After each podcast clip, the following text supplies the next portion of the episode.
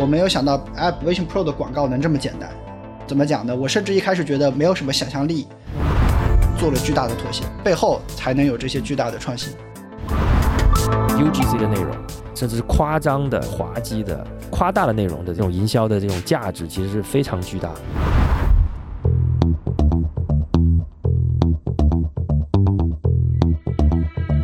大家好，欢迎来到脑放电波。脑放电波是一档关注科技前沿、品牌营销和个人成长的谈话类节目，每期带给您一个有趣有据的话题，帮您在信息严重过载的现代世界小幅自我迭代。我是托马斯，我是尼克森。大家好，欢迎来到脑放电波。这是一期春节期间录制的节目啊，那我们预计播放的时间应该也是在年后的第一周。在这里呢，祝大家新年快乐啊，晚年幸福。开个小玩笑啊，大家知道在春节前呢，Vision Pro 相对比较意外的，很早的就在美国完成了发布，公布了一个时间，然后立刻就开售了。针对这次发布呢，我觉得也有蛮多有意思的细节，苹果到底是如何完成一次这么重要的产品的发布的？今天我们在春节期间也想跟大家分享一下我们对整个 Vision Pro 发布的整体的复盘。嗯，我们今天一个部分是叫做复盘啊，可以打个引号，对吧？毕竟我们也不是在苹果公司上班，对吧？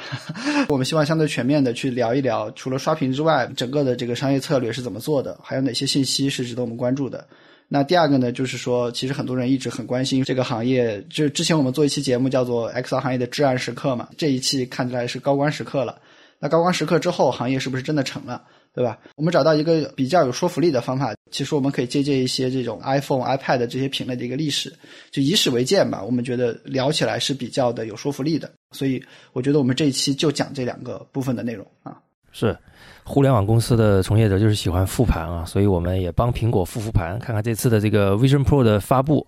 到底成不成功？首先，我们先总体评价一下整个这一次发布发售的这个行动哈，其实都是远超苹果预期的，以至于会出现了一些苹果也是自己不太想要出现的一些缺货的一些现象。这一次对于苹果来说也很意外，待会我们会讲一下我们是怎么样得出这个分析的。这个是一个特别好的一个机会点，你能在这种时候观察一下它是怎么样去进入一个全新的一个市场的。我们觉得很多策略其实还是。非常值得来去做解析和去深挖的，对吧？彻底把我打懵了的，就是发布二十四小时之内，那些所有人在那边整活，对吧？什么连续佩戴了二十多个小时从美国飞回来的，有那种带着上街、带着开车，甚至去上厕所的。原来消费者觉得最有吸引力的是这个东西。然后后来呢，我又看到了很多人开始给 Vision Pro 做一个类所谓的这个宣传片，比如说你带着 Vision Pro，然后给你的男朋友或者女朋友换脸，有一个。当然，那个视频是 fake 的。苹果今天的 API 是不足以做出来的。有人畅想说，未来带着 Vision Pro 在家里面做家务，你的那个家里地板会铺满金币，然后扫地机扫到哪里了，吸尘器吸到哪里了，那个小金币就会被吃掉，对吧？就做金币做成游戏。我跟 Nixon 感觉还不太一样，就是可能十几年都在看苹果发布的一些新东西啊。苹果的用户在拿到一个新品之后，他有非常强的炫耀需求。那基于这样的炫耀需求，其实我当时是可以预见到。这个产品出来一定会，我记得之前的节目里面我们聊到过的，这个产品出来之后一定会有人带着它在星巴克里面用，只不过这些人整的更夸张一些。我今天还看到一个视频，他带着这个 Vision Pro 在跳伞，他们在用各种各样的方式去利用 Vision Pro 这个产品去提高他们自己的流量啊。其实某种程度上是这样子的，就是苹果的产品自带着一种炫耀的属性，加上它的这个高单价。的这个背景，我相信没有人是能够忍住拿到之后自己默默的用，既不跟人分享，也不发朋友圈，也不录视频的。我觉得应该没有这样的人。我觉得两方面的原因，第一方面，它确实是一个值得炫耀的一个小 gadget。那另一方面呢，确实是在大部分的用户在体验完 Vision Pro 之后，他会有一种超预期的体验的这种感受。那这种超预期的感觉之前其实我们也聊过，它是有一种很强烈的需要偿还的这种债务感。所以他就会去逢人就说，甚至到街上去用啊，把他这个感觉分享给别人。那其实我们看到的这些，不管是在街上走来走去，我们看到一些很多视频，什么过马路啊，在空中点来点去啊，或者是什么跳伞啊这些场景，其实坦白讲，这都不是 Vision Pro 的这个设计场景。实际上，你在这种场景下，其实没有太多的应用场景的，它只是纯粹的显示它的这种能够穿透的这种交互能力而已。毕竟人民币两万多的一个东西。确实就是你说的，先代偿一下。所以说整活的我们就不做重点讨论嗯，之前其实我们看过了太多的，包括六月份那一波媒体的试戴之后的体验，然后包括这次发布之后，其实网上也充斥了各个媒体所有的体验啊。我们其实对于它整体的体验，我们是有个预期的。那基于这样的预期，我戴上之后呢，其实还是有一些超过我预期的一些体验。在六月份的时候，我们当时聊过，在空间中投放一个 3D 模型，其实对于整个设备、对于空间建模的能力、定位的能力是有很高的要求的。那通常我们在过去，比如用 Hololens 或者是用其他的 AR 眼镜，在空中，甚至是用 iPad，在 ARKit 下，我希望在桌面稳定的投放一个物体的时候，它往往都是会有抖动或者是有一些漂移的这种情况出现的。但是我在 Vision Pro 里体验了它那个有个叫 Jig Space 那个软件，它可以投放一些模 3D 的模型到空间中，比如一个心脏的模型，一个航空发动机的模型，或者是一辆 F1 的赛车。这个模型投放在地面的时候，它的那个稳定度是非常惊人的。我甚至试过把它投放在这个房间，然后我出去再回来，它还在原地。嗯，而且那个 3D 模型受益于 M2 的非常高的这种 3D 的算力，光效是非常惊人的，甚至它跟现场的环境光会有反馈，甚至会以为它是你们房间里原本就存在的一个真实的 3D 模型。所谓的投放，可以简单的解释为，就把那个 3D 模型就像真实的物体一样放在你的家里面。当然，它不一定是放在地板上，它也可以，比如说是悬挂在墙壁上啊之类的。那托马斯遇到的场景呢，就是一个航空发动机，那个发动机就摆在那个地面上了，你就不同的方向去看啊。你提到那个光影的那个点，我觉得确实是做的很细，那像是一个悬浮在地面上一样，然后大概可能有一个十几厘米的一个位置吧，能很清醒的看到那个。阴影，它就跟你的那个地面合成一体，就是那个发动机在地面上有个影子，那个影子是有一个方向的，跟你那个房间的窗户是相关的。这个业内人把这个东西叫光照估计啊，但是实话实说，就这个细节，我第一次看到这么好的呈现的时候，还是很惊讶的。对它甚至可以做到以假乱真的效果，它可以让你戴上眼镜之后穿透的体验里面，在你们家里面可以摆放一些虚拟的物件，你甚至第一时间很难辨别它是真还是假，可以达到这样乱真的这个效果。这个其实是蛮超预期的，而且这种。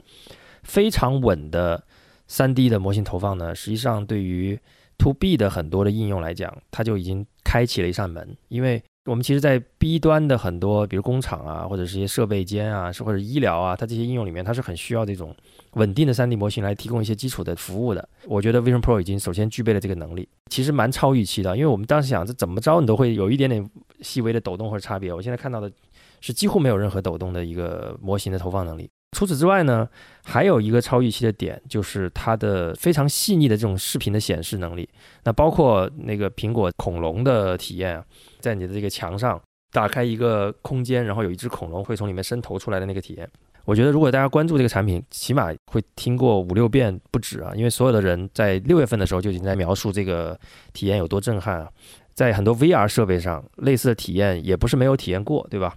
？Quest Two 啊，Pico 四啊，它都有一恐龙过山车的那个应用，其实就有一只恐龙在后面追你的。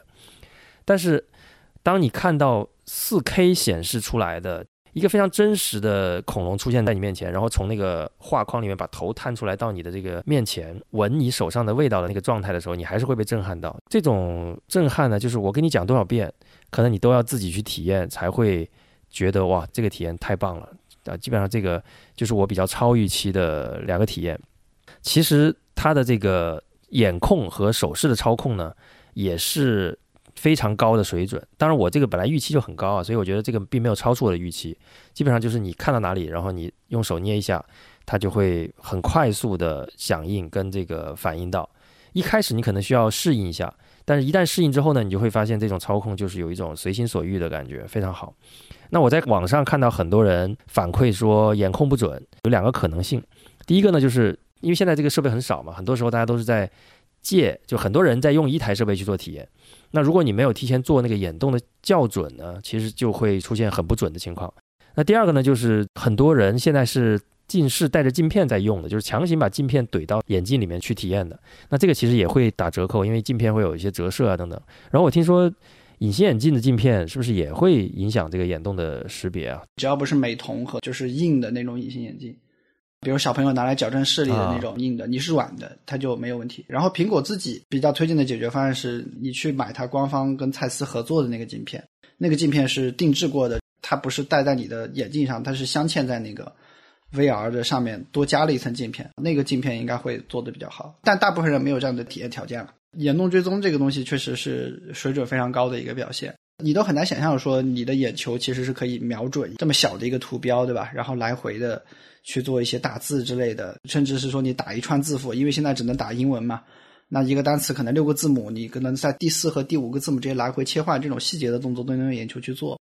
我觉得这个还是很厉害。也来回顾一下这个目前收到的主要的负反馈吧。啊，第一个负反馈是太重了，绝大部分的重量都在你脸的前面，所以是很容易压到你的那个颧骨的部分，这是第一个问题。第二个问题是续航和视野，很多人认为那个续航的时间太短，因为官方给的指导时间就是两个小时、两个半小时嘛。嗯，其实被传播的最广的一个吐槽点是，有人因为它有一个功能叫做 Persona，就是扫描你的脸之后。你在跟别人打 FaceTime 的时候，给你一个 3D 建模的一个头像嘛？那这个 3D 建模的头像，就这个 Persona 被很多人吐槽，就非常丑。但是很丑的这个现象，其实我们在两天前看到微信 OS 更新了一版，其实这个问题已经有很快的一个迭代了。这个丑感，就是有人说它像是那种恐怖谷的那种感觉，已经降低了非常多了。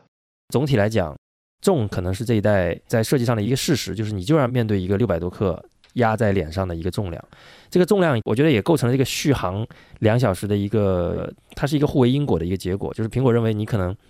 两个小时就是这个设备比较舒适的上限，如果超过这个两个小时呢，你再带着它，你的脸部就会有开始产生各种明显的不适。那苹果显然不希望用户每一次摘下来都是有一种疲惫的不适的这种感受作为结尾的，所以它就控制续航的这个电池的大小来控制了你整个佩戴的时间，因为。苹果如果想把电池做大，完全是可以的。那个东西是一个外接的设备，对吧？它其实是可以做到更大一倍，我觉得问题都不大的。那正是因为它的重量，所以它的续航也被限制了。这就是这一代产品，你你可能不管怎么去未来软件怎么迭代，你可能都很难在这两块做改进的。那 Persona 很丑，这个刚才尼克森也讲了，其实一个软件迭代就可以搞定的事情啊。但是我今天看到一个说法也蛮有意思的，他说 Persona 这种丑呢，恰恰使得这一波戴着眼镜出门的这些用户，他们更多的会有一种比较滑稽的形象出现。大家会带着半看笑话、半新奇的状态去围观一个带着 Vision Pro 在街上走的人，而不是像当年 Google Glass 在刚刚上市的时候，大家看到它的时候反应是非常警惕跟敌视的一个状态。你说是 EyeSight 吧？对，我说的是 EyeSight，但那个 EyeSight 其实它是 Persona 的一部分，它那个眼睛它会单独抠出来放在 EyeSight 里面嘛。那个眼睛看起来也是相对滑稽的，就是目前并没有非常强的像那个宣传片一样非常好看的那个外形啊，理解对，所以他就以一种很滑稽的方式入侵了一些公共的这个环境，所以呢，反而大家就没有很敌视的去把这个隐私的东西放到很高的位置。当然，其实苹果也很鸡贼的把它的摄像头藏得非常深啊，你在外面看其实很难看到它有一堆有十几个摄像头对着你这种感觉，不像那个 Google Glass 当年其实一个巨大的摄像头就在这个最显眼的位置。当然，它的负面的这些点呢是客观存在的，比如这个重这件事情，我相信在下一代的 Vision Pro 以及我们未来看到其他厂商会出的这种类似的设备，一定会逐渐得到解决。我自己戴起来，其实还有一个低于预期的点啊，但是我不确定是不是那天室内的这个日光灯的频闪造成的，它这个显示的，就是为了适应频闪，所以有一个比较低的快门速度导致的，整个看起来会有一些昏暗的感觉，跟这种。延迟稍微有一点点高的感觉，因为在室内它都是那种日光灯，你甚至在转过去，刚开始转到某一个环境，它会先频闪个几秒，然后再自动调节那个快门。这个其实是摄像头在面对光学设备的时候，它会自动做这种快门的适应的一个过程。那第二个呢，就是这一款产品目前你上手能够玩的 APP 的数量其实还是非常有限的，大概应该是有六百个应用啊。虽然这个已经其实超过了其他的生态了，其他的 VR 或者 XR 的生态。但是呢，对于苹果的生态来讲，这个是一个非常非常小的数字，而且其中大部分的体验还很初级，所以这更像结合它的这个发售时间呢。我觉得苹果真的是这个第一批机器，可能就是给开发者准备的，它可能也提前了整个的这个发货的节奏，它可能也是希望通过这种方式让更多的这种开发者进来，去针对它做很多的适配。总结一下，整个 Vision Pro 给我的感觉就是已经是一个非常完善的，可能过去从来没有过的一个。XR 的设备，那这个设备现在呢，已经提供了非常好的可能性，包括刚才讲的 3D 的投放，非常高清的这种显示的性能。啊，包括可能我还没有体验，但是我在网上看到非常多的关于 3D 音频的一些描述，它已经具备了一个非常强力的能够播放或者是能够体验非常多的 3D 的沉浸式的视频的这种能力的这么一个平台，但这个平台现在是空的，我觉得这是可能我们呃未来可以期待一下的，就是能不能被更多优秀的应用、杀手级的应用填满的这么一个平台。嗯，对，对这是我我我基本上整体的体验吧。就好的应用，刚才提过一个 dinosaur，对吧？就是看恐龙，那个恐龙甚至它做的精细化到，那个恐龙的眼睛其实是会跟着你的头会转的，它是会互动的，对吧？然后另外一个就是你提到的，可以在地面上放飞机啊、F1 赛车呀，啊，对对对，就那个啊，反正男生肯定会很喜欢那个应用，叫 Jig Space。然后我自己还查了两个应用提醒啊，一个叫做 Lounge Space，我有冥想的习惯，那个应用就是我第一次见到，就是你就能够互动的一个冥想应用。你的空间里面飘着一堆类似于像那种血红蛋白，就小胶囊一样的东西，然后你每摸一个那个东西，它就是会发出一种那种空灵的手碟的这种声音。我没有想过能这么冥想，想想还是挺科幻的。还有一个应用叫做 Numerics，是一个专门做这种数据仪表盘的一个应用。刚才 Thomas 不是提到，他其实可以把一个三 D 的一个东西放在空间里面，然后你在不同的房间里走来走去，这个东西就好像真的就放在空间里一样嘛，对吧？对。然后 Numeric 这个应用就能实现什么效果呢？它就是说，最多你可以在那个空间里面放四千个仪表盘。就相当于说，你家里、你的或者你的那个工厂里、你的办公室里面监控不同的数据、销售数据啊，或者你监控不同设备的这个东西，你就可以把当时那个设备的那个数据做个仪表盘，就直接贴在那个设备表面或者贴在墙上，还挺科幻的。尤其是对很多这种做这种实体产业的老板啊，看到这个东西应该还是挺刺激的。你所有的东西你不用再去。电脑上或者是平板上去查数据了嘛，对吧？你就带着微信 Pro 走一圈，你这个地方运行的怎么样，你就一目了然，对吧？对，我想到了一个应用啊，嗯，对于炒股票的老股民来讲，他可以在家里面挂满各个股票的走势。对，过去它只有一个，不管你多少个屏，最多三个屏幕嘛，对吧？嗯。你现在可以在客厅挂一个什么亚马逊的股价，然后在房间里挂个贵州茅台的股价，然后你在房间里走来走去，各个市场实时的这个股票的走势都可以看得清清楚楚，这个也是蛮有意思的一个应用。对，书房可以挂 A 股的，这样你就有那个赚钱的动力啊。然后的话呢，卧室挂纳斯达克的，你就心态平和一点，就睡得比较香。对，那体验的部分说完了，接下来说一下我是在美国的一个经历。因为我们知道春节会过来这边，所以就没有在那个预售的第一天就来买，着急买。万万没想到，接下来就经历了二十天的这种一直缺货的这个时间段。我到现在我理解就是说，原来在硬件行业里面一直有一个概念叫做可获得性，嗯，就是说你一个东西是不是容易 deliver 给消费者，消费者容易买到的。我原来一直不觉得这个东西是问题，因为我觉得说，呃，买这个东西，国内电商那么方便，对吧？所有的东西都应该是很容易获得的呀。这次在 Vision Pro 上，我真的是理解了什么叫做可获得性有问题。总共花了两天时间去买这个东西，截止目前这两天都是失败的，最后是换了一个城市才买到的。第一天呢，两个店，第一个店直接告诉我说没有货，然后另外一个店员呢，可能这个 nice 一点，他就是说我可以帮你查一下，我们到底有什么库存。很惊讶，有个发现，那个店员手里的那个手机啊，它的库存其实是怎么讲呢？他是帮我查说，哎，你要什么号的那个绑带？你要什么号的那个面罩？因为这个东西它是贴你人脸的，所以说苹果针对你的头型、脸型，它是十几个型号的那个面罩的。所以你想一下，就是你去买一台 Vision Pro，然后你的面罩有十五个 SKU 组合，脑后的绑带呢各有三个 SKU 组合，所以至少是十五乘三，你就是四十五种 SKU 了。再加上你的那个 Vision Pro 有不同的显示配置，做过零售运营的朋友应该已经能够感受到，就是说这个数量其实是一个。很灾难性的一个数量，就是没有办法管的，那个 SQ 数量太多了。但是呢，我就在那个店员的手机上，我发现他查的时候，他不是输入所有的信息去查，他是可以单独去查每一根绑带你要的那个尺寸，它是有没有货的。它间接说明了一件事情：每一台 Vision Pro 都是在门店的后台进行组装的，装进包装盒的那个过程，其实是在门店组装做的。做过生产制造的朋友可能就会了解到，就是说一个东西最后包装成成品的那个环节其实是很严肃的，你不能混东西进去，对吧？东西放置的顺序也得正确，不然的话呢，就是消费者打开之后就可能有各种各样的问题。不要觉得这是一个很简单的一件事情，事实上所有的产品在生产的时候，哪怕是在最后装包装盒、装那种说明书的这种环节，其实都是有那种不良品率的，就是有东西装错了，对吧？就会变成质量的问题。我就发现说。苹果其实是因为这些绑带的组合 SKU 实在是太多了，它没有办法在工厂就直接从中国组装好运到美国，它就选择了是说只在美国的门店后台，而且是官方直营的门店，它才能去做这个组装的工作。苹果的所有的零售店的员工都是他们正式编制嘛，都是他们正编的这个员工嘛。这件事情其实间接的就已经把微信 Pro 销售的这个难度已经说明出来了。你能想象，就是那个店的背后，它还有一个很小的一个流水线，那个流水线是为了把包装的那个环节给做掉的，就解释了为什么苹果只在美国优先发售这个东西，不支持任何的代理商的线下门店去买。你在其他国家，你要培训很多不同地区的员工，代理商去做呢，代理商也得掌握这套流水线的这个机制。我觉得这两件事情其实都很难。那说回来，店员呢帮我查了之后呢，没有相同的符合我的尺码的，所以那个店员就告诉我说，我的尺码不匹配，不能给你出货，你去其他店问问。他其实有那个主机，但是它因为没有绑带，所以它就没办法出货，对吗？绑带也有，但是绑带的尺寸不对。然后我接下来到第二家店，他直接告诉我说，我有那个你脑袋前面的那个机子。但是我没有绑带，我绑带卖完了，嗯，说明就是每个店的所有的绑带和这种脑前的这个机头啊，它也是分开管理的，所以你可以想象，就是作为零售管理来说，这个其实是一个蛮麻烦的一个事情。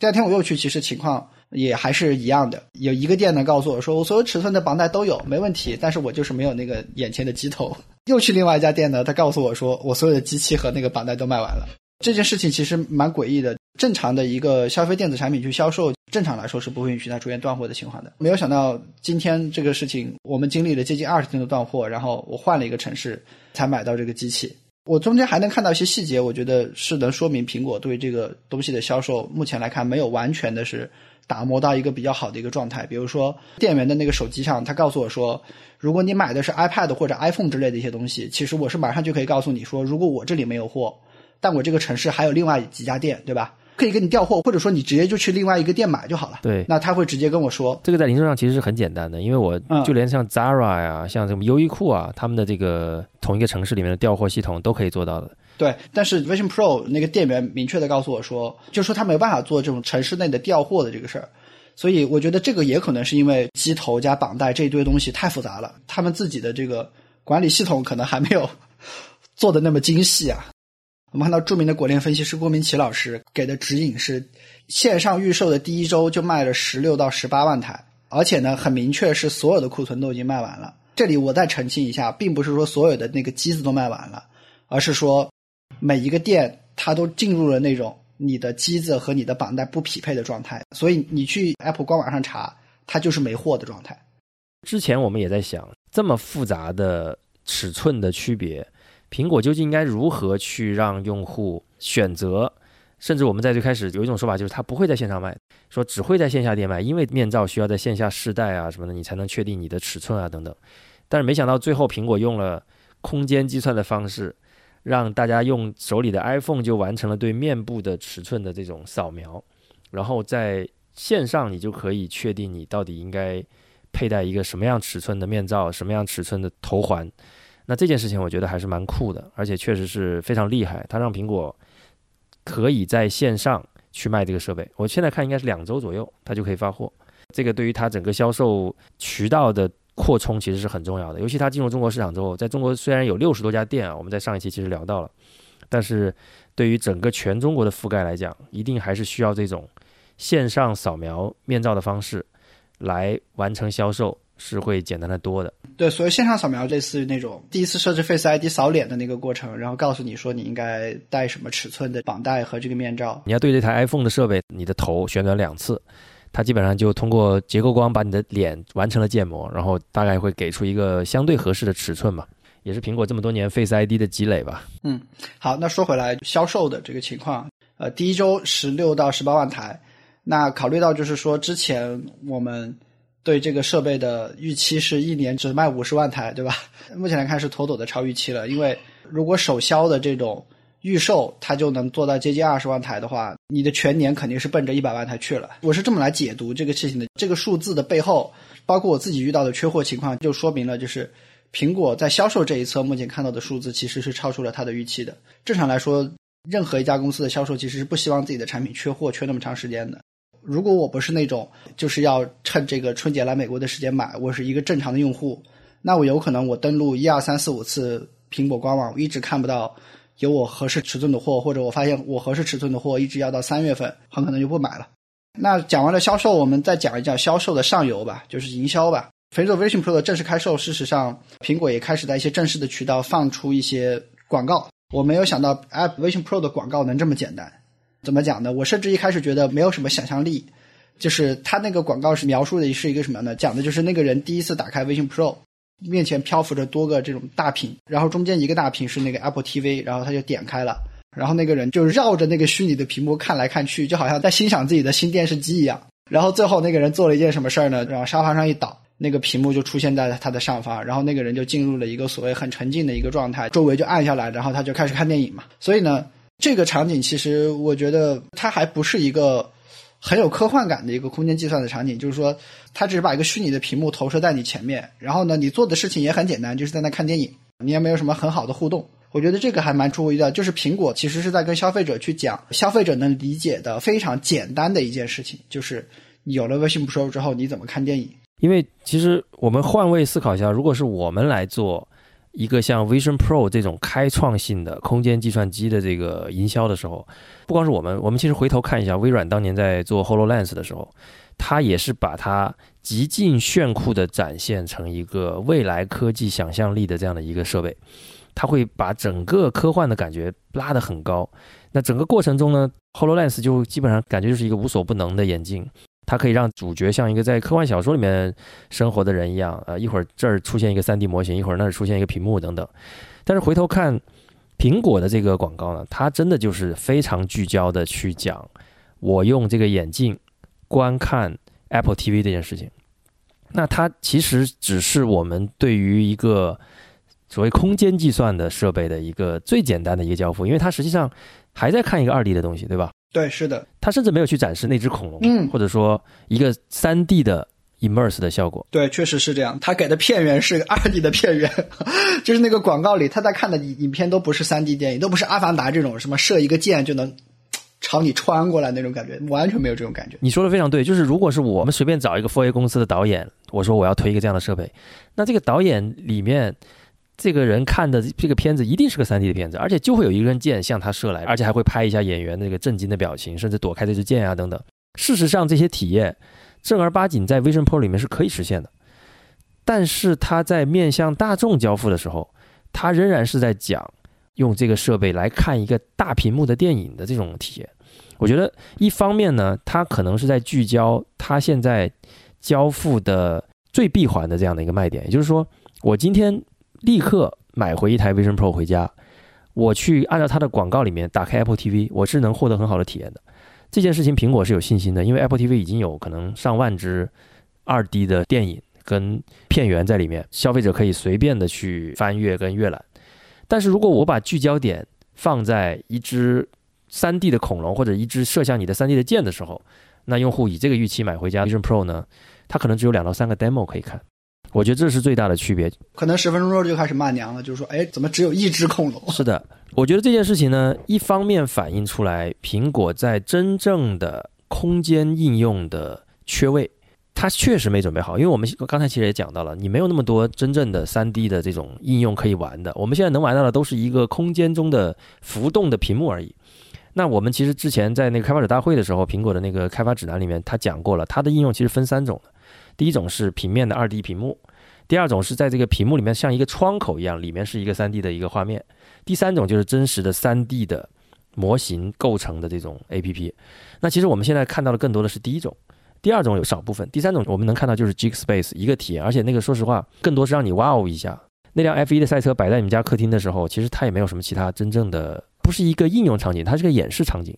它更多的是秀肌肉，就是告诉你我的设备。拥有如此强大的图形运算跟空间计算的能力，但是它并不是一个消费者，我每天坐下来我就要把这辆 F1 的赛车投在办公室里玩半个小时，这个我觉得是不现实的。所以呢，苹果在捋了一下它的整体的这个产品目前它的生态的状态的时候，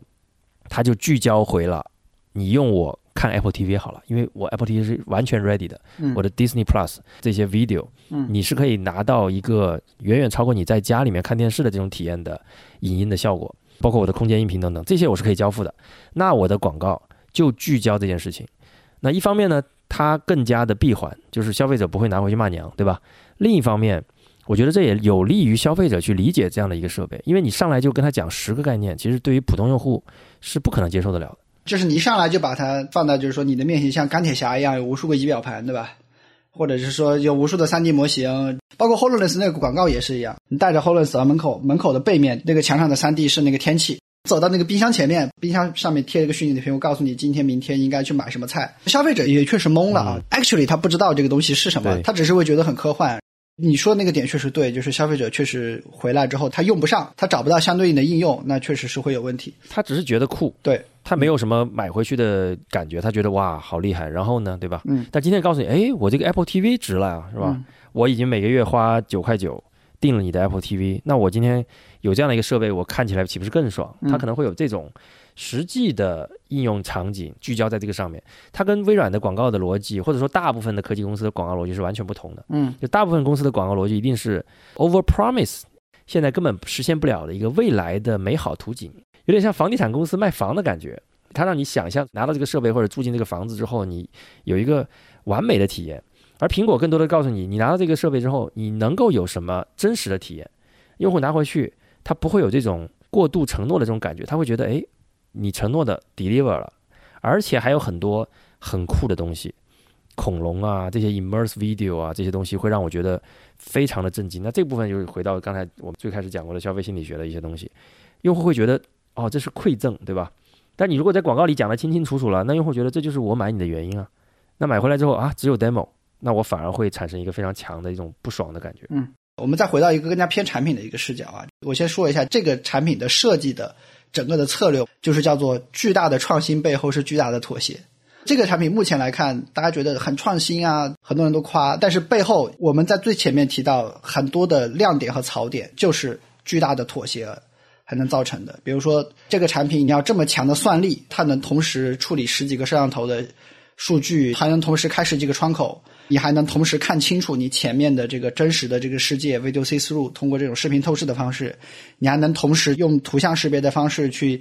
用你的眼球和手来完成这种自然的交互。你想要做到这些东西，其实你的结果其实就很好理解嘛，就是首先就是昂贵，你必须研发一些很好的元器件，然后其次呢就是重，你把电池都拿出去了，甚至还是如此的重。那个尺寸我们实际看起来其实也是蛮大的。大的背后其实是因为说有两层显示嘛，一层是 iSet 对外的显示，一层是那个两个小屏幕对内的显示，中间还夹着两组巨大的风扇。所以从产品的这个角度来看，就是说苹果想要在这个 VR 这个新领域体现出自己的实力以及和别人的差异化。那苹果选择的策略呢，一方面是他自己做了很多的前沿的研究，但我觉得最最重要的。其实还是说，他做了巨大的妥协，背后才能有这些巨大的创新。或者换句话说呢，我觉得苹果在它的产品逻辑上呢，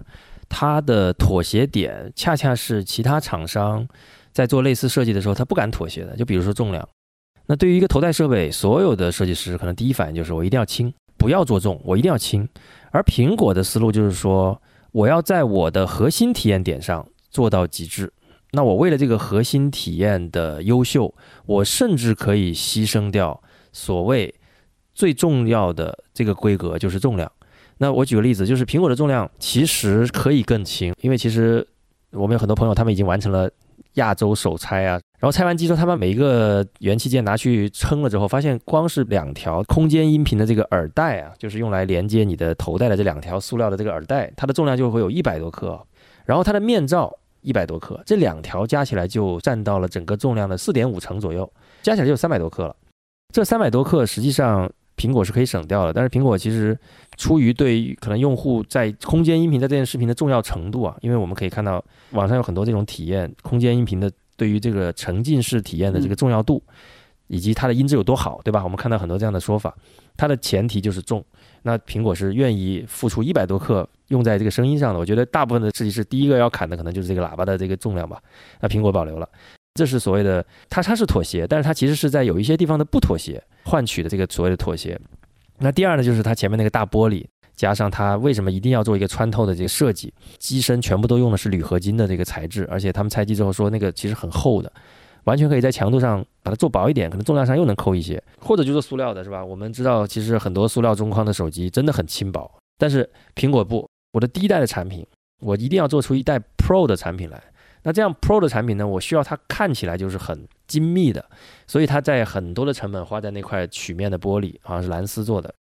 整个一体成型的这个铝合金的这个设计，让它有一种强度非常高的这种感觉。那事实上，他们在摔机测试里面也发现了，确实强度很高，很强硬的这么一个设计的感觉。那这些东西呢，其实一方面增加了成本，一方面增加了重量。但是这两点呢，对于苹果来讲呢，同时增加了它的第一代产品的大家愿意带出街的这种属性，这个其实很重要的。我们其实刚才在最开始就讲到了，对于大众用户，他是怎么意识到这样的一个新产品？他其实是通过这些人意识到的。嗯尽管这些应用在我们可能在业内看来，它都不是真正的应用场景，这个东西根本不应该带出街的。嗯大家通过这种很神奇的方式带出街了，然后大家看到了，大家意识到，哎，我也想有。它其实是一个在苹果的这个营销逻辑里面非常重要的一环，就是这种 UGC 的内容，甚至是夸张的、滑稽的、夸大的内容的这种营销的这种价值，其实是非常巨大的。带着 VR 上街，带着 VR 全天的去使用，对吧？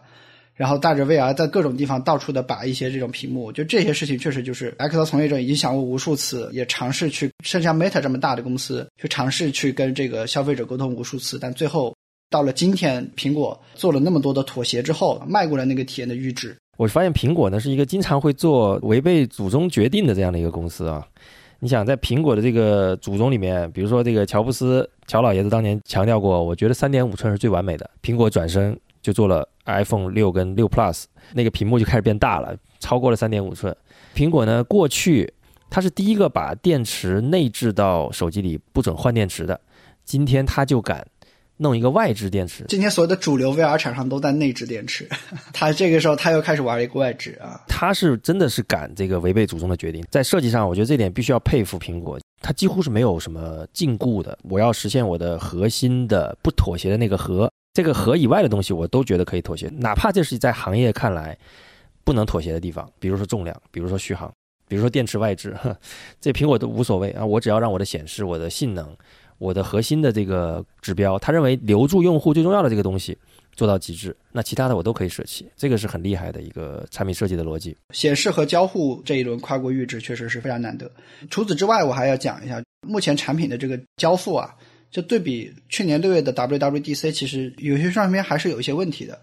比如说它上市时候针对这个迪士尼啊拍的一些特效吧，其实目前来看还是没有实现的。但是实话实说呢，你对比 XR 行业原有的情况来说的话呢，它的交付能力已经是爆炸了。比如在应用生态里面，我举一个例子，苹果就上市的时候，它就已经有那个微软三件套了，PPT、PowerPoint、Excel，已经做好了原生的这个应用躺在里面了。看视频，除了 Apple TV 之外，完整的迪士尼 Plus 这些都已经放在里面了。如果你去看另外一家大公司 Meta，比如说 Meta 做那个微软三件套，它就是先开发布会，发布会开完了，可能过了三个月，它才 OTA 上去。它不是一个消费者，你看了发布会马上就能买到就能体验到的东西，它是后面 OTA 过去的。包括 Meta 扩展应用生态，它做那个云游戏其实也是一样，它是后面才 OTA 上去的。所以我们就会看到一个现象，就是说，苹果发售的第一天发了个新闻稿，就是说我们已经有超过六百个微信 OS 的原生应用，你现在可以下载到。这六百个是个什么概念？你对比你今天的手机和 iPad 这个十万量级肯定是不够的。但是我现在告诉你说，那个 Meta 干了十年，然后它的原生应用截止到今天也就是五六百个，就是在它的那个应用商店里。这里我要讲的就是说，苹果的交付的标准还是很高的。虽然说它的应用现在还是被人吐槽不作，但是至少它现在一上来就把其他行业里面生态的这个十年干的活它都给干了。从数量上来看是这样，至少对吧？嗯，苹果的生态圈影响力应该是远远超过现在的 XR 行业的任何一家公司的。而且是数量级的差距。对但是这里应用生态这里，我觉得也要讲一下，因为前面我们讲了很多所谓出圈的，就是带着出去开车的，跟男朋友换脸的，就这些其实都不是我们最想要呈现的那个应用场景。现在最想要呈现的应用场景里面，已经能交付的，可以给大家讲几个应用，这样的话你一下子就能理解到这个所谓的 VCOS 最长的地方在哪里。比如说，它有一个高尔夫球赛的一个 APP，它针对那个球的那个轨迹，它中间有一个 3D 放大的一个视角。它就能让你感觉到那个草地就在你面前一样，利用大屏幕的这个特性。它还有一个叫做 Carrot Weather 的一个应用，你看天气的时候，你可以放一个地球在你家桌子上，你可以把那个地球放大，地球就告诉你说，哎，接下来十二小时你这片区域的这个降水、气温是怎么样。这种虚实结合其实是特别好。你会发现，就是它有三个特性：第一个叫做大屏幕的看板，第二个特性呢叫做虚实融合。第三个特性呢，叫做非常自然的交互，你可以用你的手直接去交互。但是实话实说，这些应用目前来看，它还是没有充分展示出空间计算的核心优势。因为这些应用很多的，它的那个设计范式还是以一个 window 来去做的，跟苹果的这个生态扩展的策略有关系。希望原有的那些给手机和 iPad，甚至是 Mac 笔记本电脑做应用的开发者，就是他们做窗口形式的应用，他今天跳一跳，你稍微跳一跳，就能把你的应用加上一点 3D 的元素和空间的元素。这样的话呢，低成本的情况下，我就能把这个东西做出来。从这个点来看，我觉得就是必须要跟大家澄清，就是今天你能在微信 OS 上看到的应用，其实还远远没有发挥出它整个平台上给开发者所有 API 的一个能力。只是因为说它今天是希望开发者尽量的先第一次玩起来，先用起来啊，所以是这样的一个现状。哎，说到这里，我也想到一点啊，Vision Pro 其实在首批发售的这些应用里面，我们好像完全没有看到跟 AI GC 相关的。或者大模型相关的任何应用，有一个 ChatGPT 已经有那个微信 S 原生版本了，它更多就是一个窗口的一个变种，把那个应用的窗口变成了 float 在你家的空间里面而已。然后另外一个开发者，它是有 AI 相关的应用，就是它能够实现说你在微信 S 里面，你对面有一个人在跟你说话，他就在那个人的嘴下方给他备一个空间字幕，字幕实时的去翻译那个人说的话，然后字幕就出现在那个人的旁边。这样的话就所见即所得嘛，能清晰的知道是哪个人说了什么话。印象深刻一点的只有这个应用。OK，那好，那第一部分所谓复盘哈，就总结起来就是几个关键词：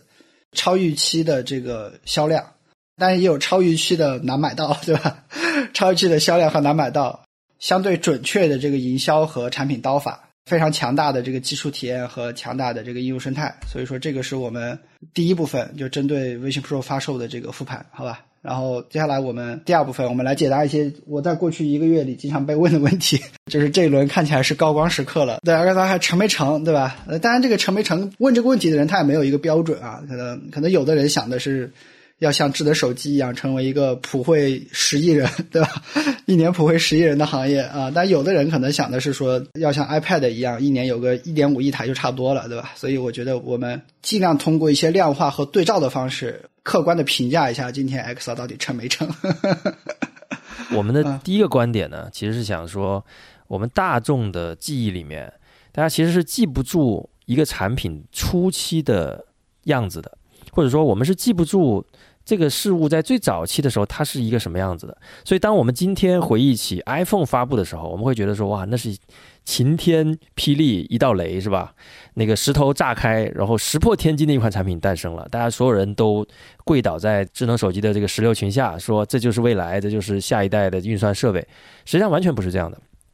我非常清晰的记得 iPhone 刚刚发布的时候，因为那个时候其实手机领域。已经开始有一些智能生态了，有一些 PDA 的设备，有多普达的一些手机，有 Windows CE 的设备。iPhone 在刚刚发布的时候，应该是批评的声音是远远大于赞美的。就越是从业者对于 iPhone 的批评是越大的，因为就像我们刚才讲 Vision Pro 一样，iPhone 在设计初期，它的整个设计范式其实对于智能手机这个品类的很多基础的体验，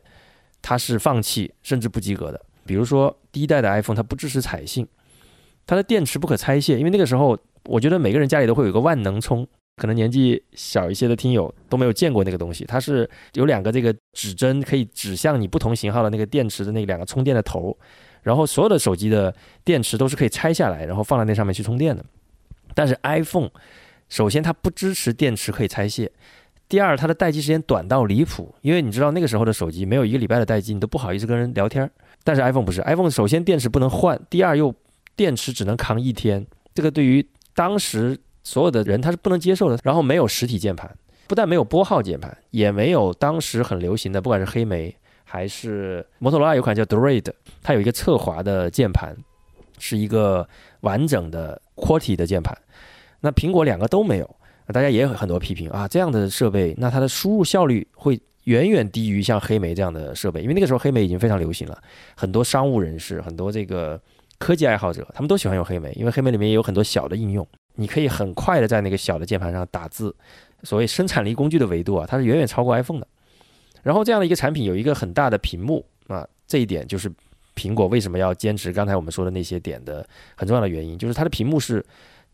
高达三点五英寸的超大屏幕啊，那个在当时绝对是非常夸张的屏幕，因为一般的诺基亚可能就是一点二英寸甚至更小的这个单色屏幕，这样的一个设备在刚刚发布的时候，这些点是吧？诺基亚能砸核桃，iPhone 一摔就碎。这些因为早期的康宁玻璃其实它的这个耐摔性能远远不及今天的这个智能手机，所以它就都踩在了业内的规格指标的这些红线上，大家就觉得这就是一款。苹果玩票的作品，因为苹果其实在那个时候跟今天也不是一个江湖地位，它也出过很多失败的产品，然后它以一个做电脑做 iPad 的人做了一台，大家觉得就是一台时尚手机吧，就是这个娱乐功能很强的手机。那个时候它也没有 App Store 了，第一代的 iPhone 上来只有一些十几个官方应用吧。其实乔布斯当时给它的定义，也就是一个 iPod 加一个电话加一个能够上网的一个设备，因为当时它的 Safari 的打开互联网的这个体验还是不错的。其实这就是它的核心应用了。在这样的维度下，大家刚刚开始看到 iPhone 的时候，我觉得百分之九十九点九的人是无法想象十几年后 iPhone 会变成开创一个智能手机一个行业的这种，尤其这个行业已经大到整个 PC，因为当时 PC 才是最大的智能设备的这个市场。现在整个可能智能手机是 PC 的可能四到五倍的规模，我觉得是在没有人可以想到的。大家回想起来，觉得 iPhone 应该是那样子，但实际上 iPhone 的第一代是一个非常惨淡的，或者不能叫惨淡吧，就是一个毁誉参半，甚至是毁高于誉的这么一个状态完成的第一次发布。对，事实上。在出现智能手机之前，其实当时也有 PDA 和这种纯电话嘛，这两种形态其实跑了非常长的时间。我觉得就挺像今天，就是我们看 XR 这行业，它既有一体机的这种形态，也有这种分体式的形态。它是两个形态长时间的试探之后，最终才能得到一个比较理想的一个解决方案。是的，某种程度上，iPhone 也不是第一台智能手机，就好像它今天不是第一个 VR 设备，或者不是第一个 AR 设备一样。对，今天这个 Vision OS、Apple Vision Pro 适合做这个大屏和多窗口的这个场景，其实让很多人想起了这个 iPad 或者是 Mac。那事实上，我们对比这两个品类，它的历史，我们觉得好像也是类似。你看 iPad 发布的时候，就很多人认为它就是一个放大版的 iPhone 嘛，叫做没有什么用。现在看到也有很多这个人，他甚至是直接拿那个重量来对比，他就认为说 Vision Pro 就是一个挂在脸上的 iPad。我们也可以类比 Mac，就是笔记本电脑的这个产品线 MacBook。我要提一下销量数据啊，我们之前看到这个定价之后，一直拿这个三千美金以上的这个跟 Vision Pro 同样的产品线的这个销量去比对，然后我们发现 MacBook 一年在这个价位带，一年也只能卖一百三十九万台。所以说这里就出现一个情况，就是说 Vision Pro 的出现在这个价格带上。其实没有分走苹果的用户。就正常来说，如果你这个品牌在三千美金以上价格带，你的触达能力是有限的。那逻辑上来说微信 Pro 出现之后，你的 Mac 的那个销量应该减一点，然后有一部分销量应该分流给微信 Pro，或者说不完全分流吧，至少说你的微信 Pro 的销量应该是 Mac 的子集，因为他们都是打这种大屏幕多窗口的这个能力。但事实上呢，就是刚才我们前面说过，就是微信 Pro 目前来看又会时常缺货。Vision Pro 也不像 Mac 一样，有很多大公司是直接采购的。Vision Pro 也没有什么用户的这个用户习惯的基础，在这几个条件下，还是一年目前来看就能卖一个一百多万台。它相当于就是说，把苹果公司在三千美金以上的这个销售的能力的销量、销售额直接就 double 了，类似于在高端市场再造了一次 MacBook 的这样的一个销售市场。所以我觉得从这个点上来看，其实这个产品的这个拉力体现的还蛮好的。但是说回这一段的主题啊，就是我们以史为鉴的话，就是 MacBook 就笔记本电脑这种东西，它曾经也是一个泡沫的品类嘛。你如果去看那个八十年代、九十年代，就是那个时候用笔记本电脑的人，最开始其实很多时候也是会发现说这个东西我用不上，直到笔记本电脑找到了一些很特殊的使用场景，就是说他发现，比如说那个销售代表就特别爱用这个东西，因为销售随便一联网，他就可以很快的去跟订单啊之类的，笔记本电脑这个便携的属性才被重视起来。这里啊，对比了 iPhone、iPad，包括早年的笔记本电脑。其实这里我们想要说的就是说，很多人在这一轮评价 Vision Pro 的时候，我们的认知多多少少是失调的。我们千万不要忘了，今天那么多的吐槽，其实和过往的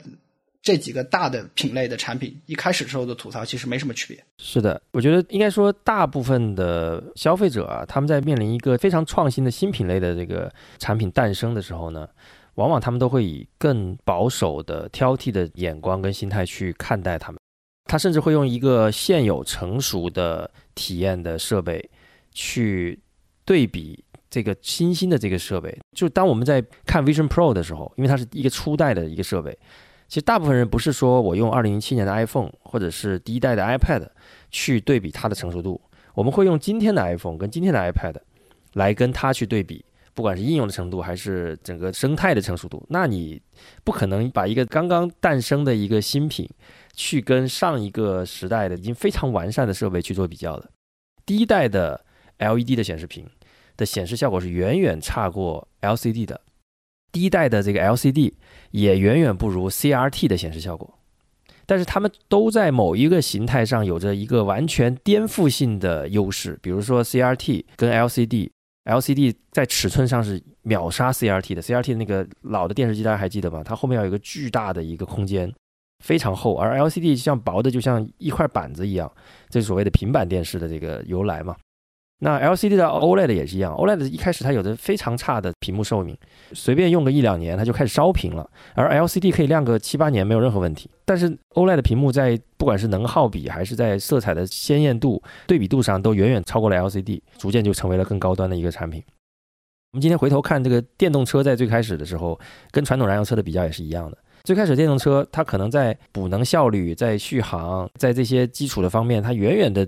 落后于燃油车。一个成熟的燃油车跟一个刚刚诞生、可能街上还没有那么多充电桩的这个生态还没有建立的电动车去比较的时候，你当然会觉得说现在的设备更有优势，对吧？但我们今天说，如果我要用台 Mac 来做我的生产力工具，还是用一个 Vision Pro 来做我的生产力工具，那显然是 Mac 可能更好用，不管是生态，还是我敲打键盘的这个方便度，还是我戴在头上那么重。你如果这么比，Vision Pro 当然不是一个能够获胜的一个产品，但如果你稍微把眼光放长远一点，我们其实能非常清晰的看到 Vision Pro 身上的潜力。我们觉得它今天已经定义了产品的形态。虽然我们刚才讲了它的很多缺点，但是这些缺点在可以预见的未来三到五年，它是有逐步迭代以及优化的空间的。它的生态是有逐步完善跟长成的这个时间的。就大家在大众回忆里面会美化过去的。这个设备在开始的时候的样子，但如果我们还原当时真实的这个市场的这个状态的时候，我们会发现，其实 Vision Pro 的开局已经是很梦幻的了。对，既然说到开局，我们可以单独讲一下今天苹果的开局的这个策略哈。首先从产品的定价和定位来看，用高端货来开局其实是一个很常见的手段。你一开始必须高端，你得把调子定高了，对吧？是几个方面的好处啊。第一个好处呢，你的利润率其实就有那个空间了，在这个行业里面。叫做降价如山倒，涨价如抽丝，不可能涨价的。对对对，你看那像小米，雷军这么努力，每年就为了涨那个价格，就是为了做它那个高端，这实在是太难了。只要你一开始不去高端了，你那个消费者心目当中的那个角色定位，对你这个产品的期待，它才拉得起来。第二点就是说，你定价定高了，你后面这市场操作才有空间。是，你知道第一代 iPhone，刚才托马斯讲，一开始恶评如潮，对吧？嗯，恶评如潮的结果就是。iPhone 第一代三个月就降价了，你要三个月就降价，你要是今天来看，肯定会被媒体和这个消费者说这个不太好，对吧？是。但是做生意嘛，你得灵活的面对市场需求，对吧？所以我觉得这是一个可以想象的一个情况。对。OK，那讲完了定价和定位，我们接下来讲核心的这个应用场景啊。今天开局的这个应用场景，事实上就是空间计算的这个应用还不是非常的强，它更多的就是若干的这种。大屏，所以就是说，具备巨大想象空间的东西还没有去注意到。那苹果呢，今天也比较聪明，就是它在我只有大屏的情况下，我就好好的 marketing 这个大屏就好了。苹果是区别对待的。它在六月份的那个 WWDC 的那个面向开发者的那个论坛上，它其实是完整的演示了它未来每个领域可能会长成什么样子，它是做了畅想的。但是到了二月份，它发布面向消费者的时候呢，它就把我现在已经做好的部分展示出来。可能性的部分呢，它其实是交给开发者，就是我今天有这些原料，那你要把它炒成什么菜？那希望这些开发者来帮他炒出来。就是刚才已经提到了，那些展示空间计算能力的那些应用，更多的就像是一个演示，而不是真正的应用。那到底能怎么用？说实话，我们今天在这边可能也没有很好的结论。但是我们希望，或者说苹果有着这个地球上最强的开发者生态的这么一个系统，那这些开发者们。会给我们答案。未来我们会看到一个又一个的应用冒出来，就好像在 iPhone 三 GS 上来之后，iPhone 三 G 有了这个 App Store 之后，一个又一个出圈的小应用，其实就不断的在驱动用户的这种购买意愿的上升。我当时就是看了几个应用，我就不行了，我就一定要买这个 iPhone，一定要换掉我手里面的这个 普通的手机，因为我发现，哎，首先它这几个应用很好玩，第二呢，它给我展现了一种可能性，就是我这个应用商店还会不断的增加新的应用。我买回来这个设备一次 OTA 之后，或者一次应用升级之后，我就有了新的功能，这种感觉是非常好的。那这个可能也是未来。在我们想象中，Vision Pro 在未来的一年到两年里面会带给我们的。哎，今天有个什么应用来了，大家就哐哐哐下载一顿炫耀，或者是一顿应用，对吧？嗯，这个其实是可以想到的。我们如果去看那个 iPhone 的开局，最开始它讲的应用就是什么重力感应的那个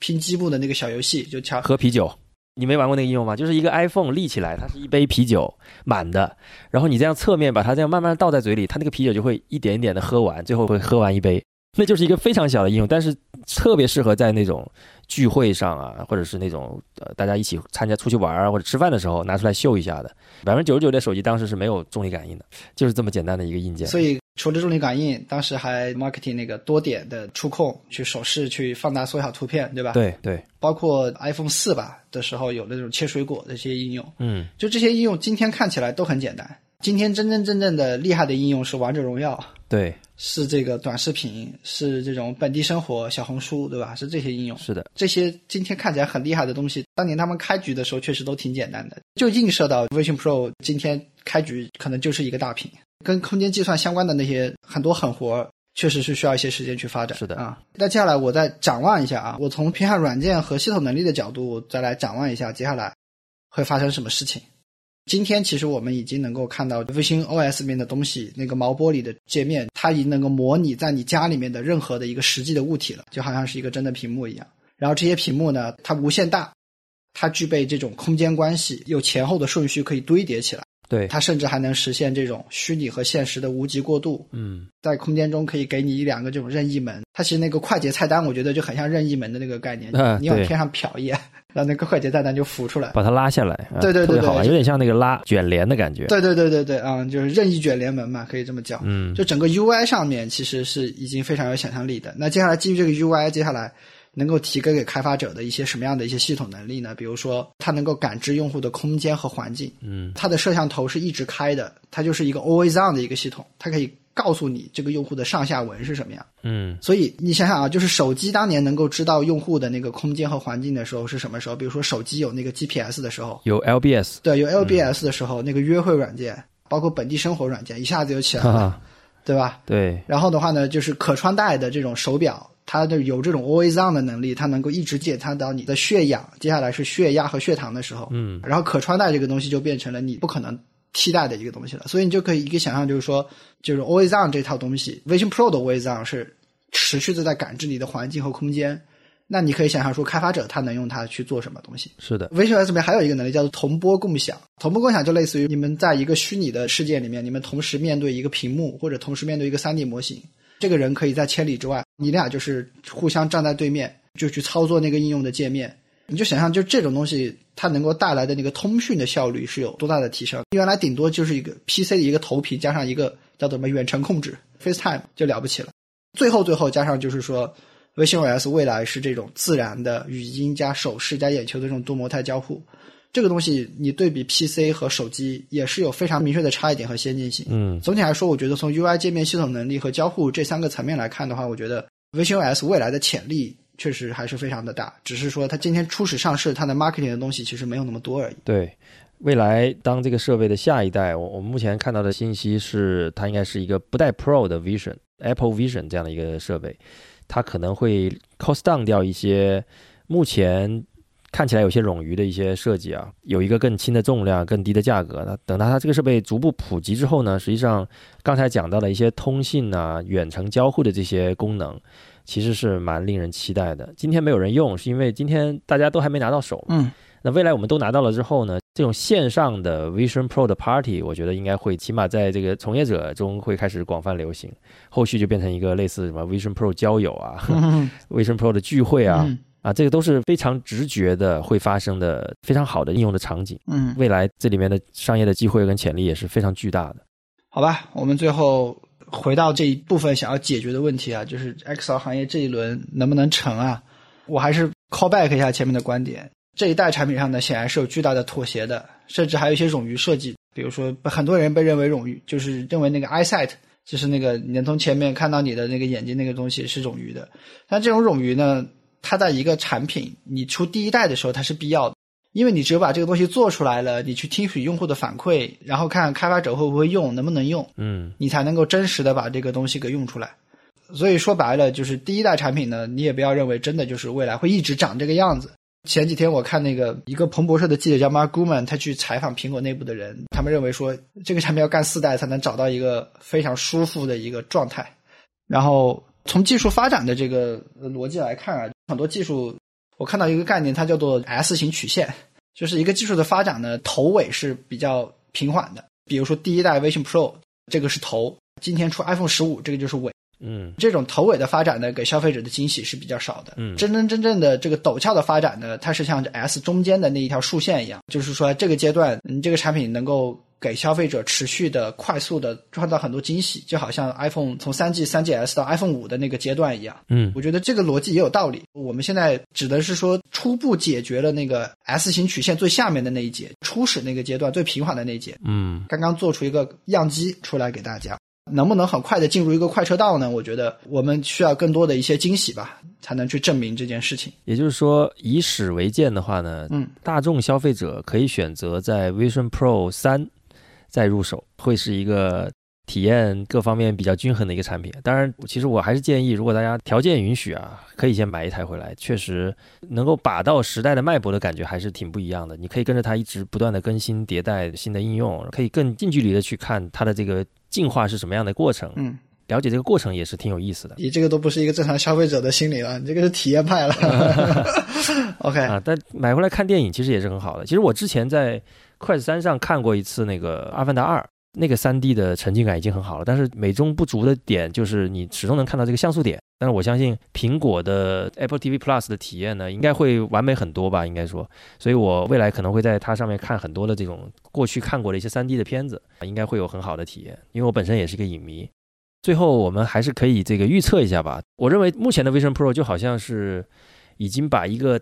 平台搭到了百分之九十，甚至是已经搭完的这状态。那这个平台呢，目前还有一些空，但是我相信未来随着苹果开发者的努力啊，很快我们就会发现，在这样的一个相对它的这个体验跨过鸿沟的这样的一个 XR 的产品上，我们会看到非常多的有意思的。让用户可以长期使用，而不是吃灰的这样的一些应用场景。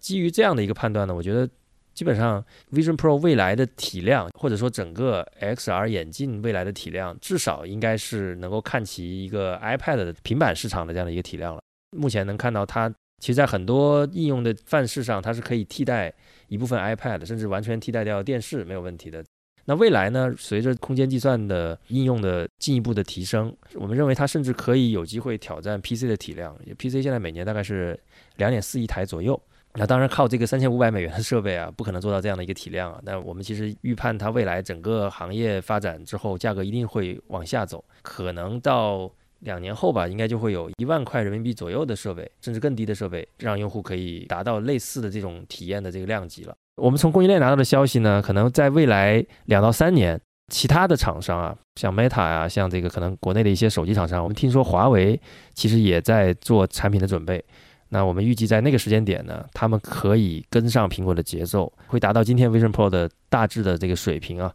那其实到那个时候呢，我觉得一家厂商肯定是不能撑起一个行业的。那有随着更多的厂商的加入，高中低端产品线的补齐呢，最终这个产品线挑战 PC 的体量，我觉得是完全有机会的。再往高了说，智能手机的体量，那可能就需要其他的产品形态，比如说 AR 的设备啊、AR 眼镜啊、智能眼镜等等这些可以带出街的设备加进来。我觉得那个可能我们就未来在畅想吧。现在我们如果聚焦这么一个以 Vision Pro 桌面级的，或者说它更多的是在一个室内空间中运动的这样的一个设备，如果能挑战 PC 的体量，它已经是一个巨大的成功了。这是我们基于体验之后对 Vision Pro 乃至这个 MR 眼镜的一个预测吧。最后呢，我也期待一下这个 Nixon 年后回国把我们的设备带回来，我们会持续的体验 Vision Pro，然后有后续呢，我们其实也会在 XR 这个领域持续为大家带来更多的新鲜的观点和资讯啊，希望大家持续关注我们。好的，本期节目就到这里，谢谢。拜拜。